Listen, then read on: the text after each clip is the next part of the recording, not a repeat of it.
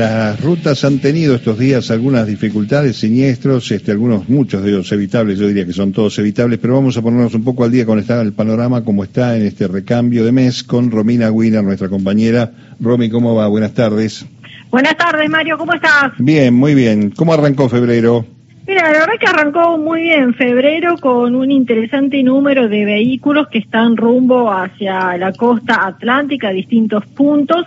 El último registro que tenemos es en la ruta 11 a la altura del peaje La Huella.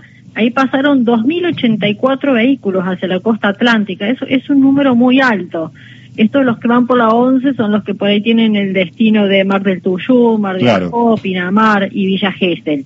Y después el otro número, que es interesante también, pero este es en ambos sentidos de circulación. Están los que se van, digamos todo lo que sea la zona de Mar del Plata por la autovía 2 y los que están volviendo desde ahí. Y es parejito porque los que se van, el número era de 808 vehículos a la altura de San Borombón y los que estaban regresando 1100. Ya está muy parejo ahí, es mucho más parejo.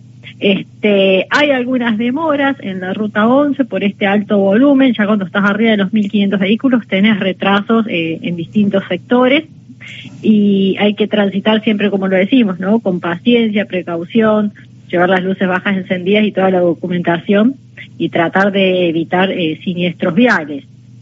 Después otro movimiento se está dando en la ruta 12, ahí en el complejo ferrovial Zarate Brazo Largo, en la ruta 14, a la altura de Gualeguaychú.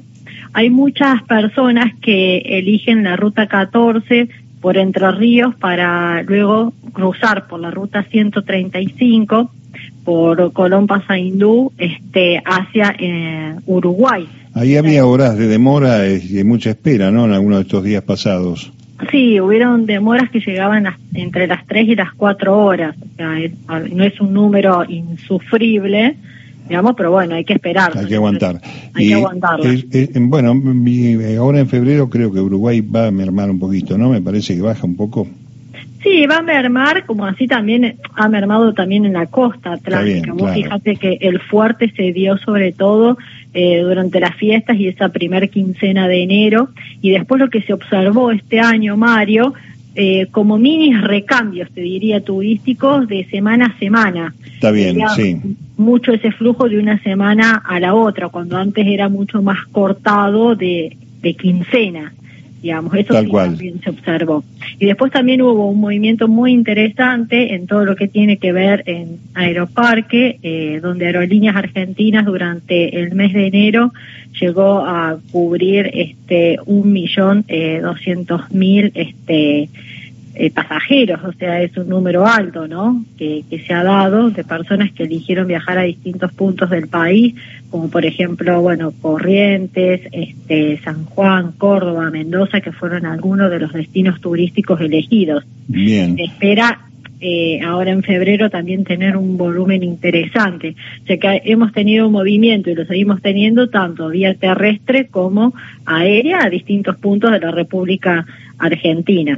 Algunos de ellos este, que están siendo redescubiertos, ¿no? Han aparecido este, espacios, estoy viendo La Rioja, Catamarca con oferta turística, eh, porque uno mira lo tradicional y lo convencional, ves Bariloche, ves Puerto Iguazú, ves Ushuaia, en fin, Tierra del Fuego, pero han aparecido, ¿no? Este, otros este, consumos nuevos para el turismo interno. Sí, son distintos destinos, ¿no? En La Rioja tenés muchos lugares lindos para llegar por la Ruta Nacional 40 eh, que, tiene está pavimentada, que es muy linda y son distintas opciones, ¿no? O sea, es como que las personas empiezan a ver eso que decís vos, distintos lugares que antes no estaban en la agenda, ¿no? Y son distintas opciones para poder eso, redescubrir la, la Argentina, que es algo muy importante. Vos sabés que cuando tenía contando las aerolíneas argentinas que te decía, eh, finalizaron enero con un millón doscientos mil pasajeros. Sí y se espera finalizar la primer quincena de febrero que van a superar este los dos millones desde el inicio de la temporada.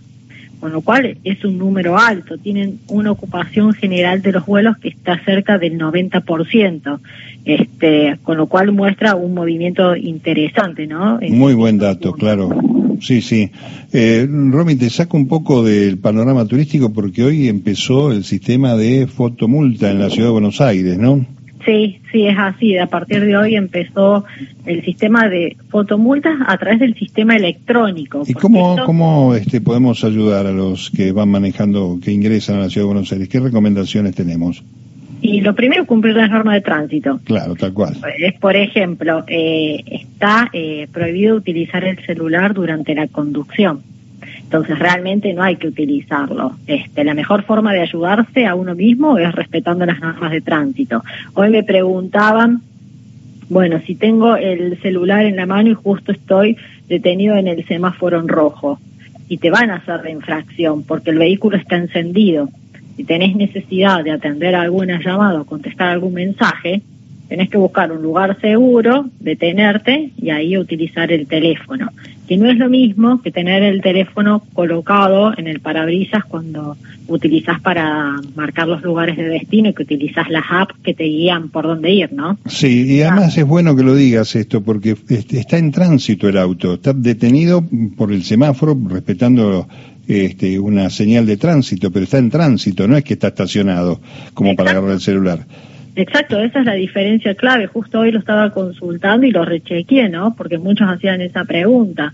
Acá lo que hay que tratar de hacer también, eh, Mario, es esto de sacar eh, de la especulación, de decir, bueno, a ver, ¿de qué manera puedo hacer para que no me infraccionen? Bueno, cumplir las normas de tránsito. Sí, ni más ni menos. Eh, o sea, eso es el punto. Después también se va a controlar el uso del cinturón de, de seguridad, que se venía haciendo. Lo único que cambia ahora es que se va a captar electrónicamente del total de las 200 cámaras son 100 las que van a tener esta función.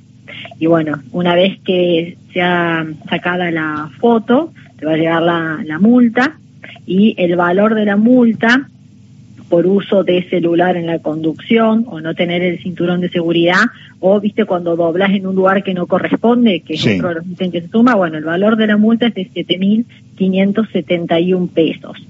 En el caso del uso del celular puede ir de 7.571 a 15.142.